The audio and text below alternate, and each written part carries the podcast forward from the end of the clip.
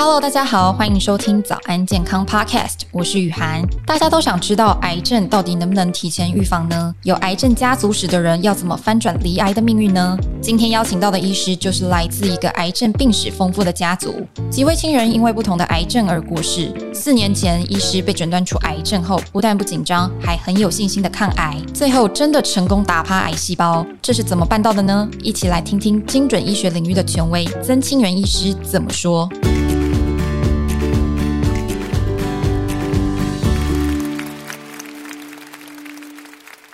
医师，依照常理来讲，知道自己得癌症后，通常都会非常紧张诶。但是你自己确诊癌症后，反而很有自信，觉得一定没有问题。那这个大家就会很好奇啦。医师的抗癌秘诀是什么？啊，基本上是这样子。我们会紧张，是因为说你不了解啊。你如果告诉你一件事情，说啊，你有一个坏消息，那肿瘤是良性恶性，你不晓得，你会紧张。哦，你知道是良性，你就不紧张。像我个人，我是得癌症没错，可是不用紧张。为什么？因为我知道那是属于低度的恶性。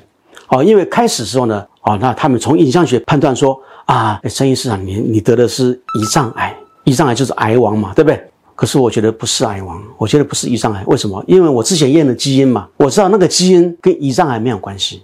影像学只是位置在胰脏边边跟胰脏连到而已，那只是跟它连在一起，不是从它长出来的。我还没开刀，我就知道我的诊断是什么。哦，那我知道那个癌症呢是属于低度恶性的。嗯跟我太太讲说不要紧张，这个低度恶性的慢慢来就好。我们还是先去欧洲度假一下，都安排好了我才去开刀。所以可以让医师这么从容的关键就是您刚才提到的基因检测。对，那这个概念比较少听到诶，它具体而言是什么？好，我们我们一般讲的基因检测哦，这个名字很笼统了哈。那我当时做的呢，是做我先天的，意思就是说，呃，我把我身上的基因啊，两万两千多个基因全部解码。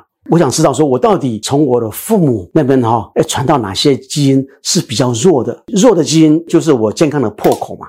我可能很弱，但是不会发病啊。但是呢，发病的话，最可能是来自于弱的地方嘛。我就要想的是，第一个是癌症嘛，因为我家族史有癌症嘛。那基因解码以后呢，我就看，诶，我果然看到有癌症基因嘛。这个基因的突变呢，跟五个癌症有关系啊。但是呢，那五个里面没有包括胰脏癌，所以我知道不是胰脏癌。那五个里面呢，哦，不管哪一个，都是属于低度恶性的。答案其实答案都知道了，诶。那这个检测跟一般的癌症检测有什么不一样吗？呃，我们传统讲的哈，呃，主流的医学了哈，或常规的医学，你有诊断，哦，我有这个治疗，这个治疗可以包括开刀，可以化疗，可以电疗等等之类嘛，哈，这个东西就是我们传统的治疗。可是呢，这个试剂出发现说这样还不够，我们还还要再细分你是哪一个基因突变，因为不同的基因突变有不同的药物治疗。好，那因此呢，我们就要把一个原先认为的单一的疾病呢。去切割细分，每一个族群呢，它有不同的治疗，这个概念就叫做精准医疗。所以精准医疗呢，是这个世纪才有的。一开始的时候呢，我们把它称为个人化医疗。那我们传统在医院里面怎么做啊？比如说你说啊，你做高阶健检，你会去做肿瘤指标嘛，对不对哈？做肿瘤指数嘛。但是你每个人都有这个经验嘛。做完肿瘤指数以后呢，啊有红字出现了啊，啊你很紧张嘛。啊你问医师，医生说啊没关系的，那怎么怎么办？啊最终明年哎有红字，啊医师怎么办？为什么医师会跟你讲说啊，没关系啦，我们追踪就好？因为有太多的伪阳性嘛。那然后相反的，哎，我每年都体检呐，呃，肿瘤指数都很好，没有红字啊，呃，为什么现在突突然出现癌症的伪阴性嘛？因为在健检里面用到的那些肿瘤指数呢，它是种蛋白质，是细胞分泌的蛋白质。好，说啊，癌细胞分泌是蛋白质，所以看到是蛋白质就想说它有癌症嘛。可是不是这样子啊，有一些正常细胞也会分泌那个嘛。因此呢，我们现在这个时代。科技已经进步到这种地步了，基因已经解码了。那我们利用这个高科技诊断癌症之前健康或者亚健康的状态，我们可以利用这科技去做。还有另外一个问题就是说，今天我都没有癌症，但是我家人有嘛？我家人，我祖父祖母大家通通都有嘛？那我是不是高风险啊？这回答的问题是不一样的。他也是验 DNA，可是他验的 DNA 就是验你遗传的 DNA。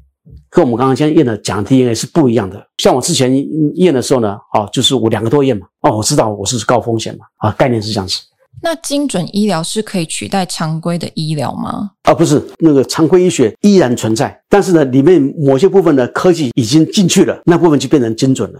我们希望有一天所有的医学都是精准医学。当然，现在台湾用到最多的是癌症，没错啦，全世界最多也是癌症啦，但是呢，不是这癌症，哦，所以说是希望说。将来每一科都很精准啊，但是在那个时间还没到之前，时候还是传统嘛，主流的医学还在处理嘛。所以简单来说，精准医疗不只可以精准的预防癌症，还能够针对离癌的患者对症下药。对。那除了这个之外，防癌跟饮食也是息息相关。那到底要怎么吃才能达到防癌的效果呢？好，基本上是这样子。我们刚刚说哦，突变的发生是在细胞复制的时候才会发生的。我们说细胞两个状态，一个是处在生长状态，接着就是要复制的嘛，对不对？另外一个不是，叫做修复状态。这两个状态。如果细胞越多是处在这生长状态，那么得到突变的几率就增加嘛，那你得癌症机会大。那这两个状态呢，是受到我们饮食的控制，透过我们饮食去控制这两个状态的分布啊。我们简单来说，以一个荷尔蒙当做指标，就是胰岛素。胰岛素会让正常细胞生长，也会让癌细胞生长啊。当然还有其他荷尔蒙，我们以这当代表。那就是说，什么食物会让胰岛素增加？那这个食物就是不好。从防癌的观点来看，就是不好嘛，就是碳水化合物。意思就是说，会产生血糖的啦，你要减少的包括什么？所谓甜的东西嘛，蛋糕啦，或者是糖果的，再过来就是淀粉，这东西你要减少。那医师有没有建议的标准？减多少会比较恰当？啊，就是减低到你每天不要超过一百三十公克，但是呢，你不要到三十以下啊，因为三十以下呢，就进入另外一个状态了，叫做生酮饮食，一定要专家指导啊，你没有专家指导。我劝你不要做这个事情。你如果是天天算算卡路里的啊，就是不要超过总卡路里的百分之二十，这概念。那医师蛋白质的部分是要怎么调整？蛋白质基本上蛋白质我们都知道什么叫蛋白质嘛，肉嘛、蛋类嘛，都是属于蛋白质嘛，对不对？那通常这个蛋白质呢，大概有一半左右会产生血糖啊，所以说蛋白质不是完全跟血糖没关系，它有关系的。那有一半大概是不会产生血糖的，比如说。一颗蛋好了啊，哎呦，蛋黄蛋白啊，蛋白产生的糖比较多，蛋黄产生的比较少，所以你两个东西你要说啊，我要挑的话，蛋黄吃下去，蛋白省掉，那这样子是对于控制胰岛素而言是比较有帮助的。那在总卡路里的比例上要怎么看？我们占总卡路里呢是不要超过百分之二十，WHO 的那那个指引就是说十五到二十 percent。所以碳水化合物是要占二十趴，蛋白质也是二十趴，那剩下的六十趴就是脂肪。对。那其实蛮高的诶，那一般人要怎么去摄取比较好的油？大家都有这个迷失，是来自你的心理障碍。哦，吃这么油不健康嘛？大家认为吃油。胆固醇就会升高，胆固醇升高，心脏病就会增加，心脏病增加就会死亡率升高，对不对？因此呢，很多人不敢吃，比如说和牛啦，哦，不敢吃太油东西啦，对不对？是啊，其实那个是好的东西。那什么叫油吃对了？就是说不好的油不要吃。什么叫不好的油？就是人造奶油，那是一种反式脂肪，那完全没好处啊。第二个就是我们大家犯的一个常见的错误，植物的种子油，像是什么？花生是种子嘛，还有很多种子油嘛，对不对？我们看到什么那些葡萄籽油、葡萄籽油啦，哦，那是不好的。那好的植物有什么？不是种子油，橄榄油，橄榄油都是橄榄那个肉嘛，不是喝人弄的嘛。用肉的油是好的，椰子油是好的，啊，果糖也是 OK 的。反正来自于种子的，你就不要碰就对了。不过，医师，这个跟我们想象中的有一点点落差。嗯、就是一般我们想说植物油啊，它都是好的，那为什么唯独种子油它是不好的呢？嗯、你想想看，玉米油，你在吃玉米的时候，你觉得那个玉米咬起来很油吗？不油嘛，它可以把东西榨出油，你知道里面是怎么样化学加工弄出来的吗？哦，那其实是不健康的。把这个去掉以后呢，其他的油都是健康的，包括你一直很担心的猪油，很担心的牛油嘛。啊，其实那都是健康的啊，除非它的生产过程受到污染。如果喜欢我们这一集的早安健康 Podcast，记得订阅我们，然后留下你的五星好评。还有其他想听的内容，也可以留言告诉我们哟。我们刚才有讲到，防癌饮食的核心就是降低胰岛素的分泌，嗯，所以在饮食的比例调控上面是非常的重要的。那我们总结一下哦，医师刚才说的，如果说是以总卡路里来算的话呢，碳水化合物只能占二十趴，那蛋白质也是二十趴，那剩下的六十趴就剩下好的油脂。嗯。那除了这个之外呢，还有一个大家常见的一个迷思哦，就是吃维他命 C 也是可以防癌的。那医师怎么看？概念不一样哈，在上个世纪七零年代的时候呢，他们做临床试验呢，是癌末的病人每天注射十公克的维他命 C，那发现说有注射维他命 C 的跟没有注射维他命 C 的那个存活时间是不一样的，有意义的。因此呢，在八零年代的时候呢，美国政府就资助一个更大型的临床试验，要证明这个事情啊。因为七零年代那个临床试验的个案数呢还不够多啊，虽然是上百人，他认为还不够多。八零年代做的更大型的啊，那那个时候做的时候呢，人分两组啊，一组给他吃维他命 C，一组不吃，但是最后那个实验失败然后登在一个全世界第一名的医学期刊，叫《New England Journal of Medicine》啊，这从此以后呢，所有的医师都知道维他命 C 跟癌症的预防治疗没有关系。但是呢，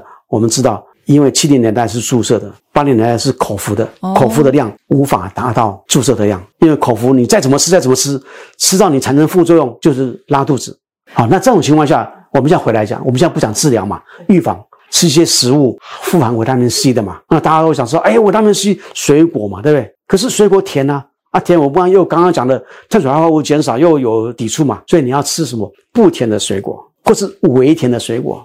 可是你们酸了，你也没办法吃很多嘛，是不是？吃的胃痛我不舒服啊，那么你吃微甜的啊，那就是芭乐，芭乐是微甜，但是呢，它维他命 C 的含量呢是你们的五倍。啊，所以说你虽然微甜，你就不用吃这么多嘛。还有另外一个水果啊，这叫卡卡杜果，是澳洲人产生的，它的呢维他命 C 的含量呢是芭乐的十倍，那因此就是柠檬的五十倍。啊，所以说你吃我吃这些水果得到维他命 C。但是你也不会付出代价，是碳水化合物了。OK，所以防癌饮食呢，就是有两个重点哦。第一个就是要低碳饮食，才可以去降低胰岛素的分泌。嗯，那第二个呢，可以适量的去补充维他命 C 的食物，但是就是在食物挑选上面不要太甜。那除了食物之外，其实运动也是可以防癌的吗？目前知道有大概有十三种癌症跟运动是有关系的。我说运动可以减少十三种癌症。那最多的两个的癌症呢，一个是乳癌，一个是大肠癌啊。运动可以显著的减少这两种癌症的发生，可以让我们产生细胞分泌出来的激素，称为荷尔蒙，可以产生六百五十种以上啊。其中有五六种荷尔蒙呢，就跟我们今天讲的癌症有关系。要做多少运动呢？大概需要做到中强度的运动啊。所以说，你做中强度运动，每次要三十分钟啊，那一个礼拜达到一百五十分钟，你靠走路就可以达到中强度。你三十分钟可以走到三千公尺，我在路上走怎么量？我在地下道走怎么量？那就是三十分钟可以走到五千步，那么就是中强度。我说一小时、两小时走到五千步算吗？那不算。了解，所以运动呢，不需要很激烈，也不需要花费太多的时间，甚至只要靠走路就能够达到防癌的效果。那总结今天医师所讲的防癌秘诀呢，第一个就是要低碳饮食，那第二个呢就是维持有效规律的运动，就可以打造一个对抗癌细胞的身体哦。今天谢谢医师精彩的分享，节目我们下次见喽，拜拜，拜。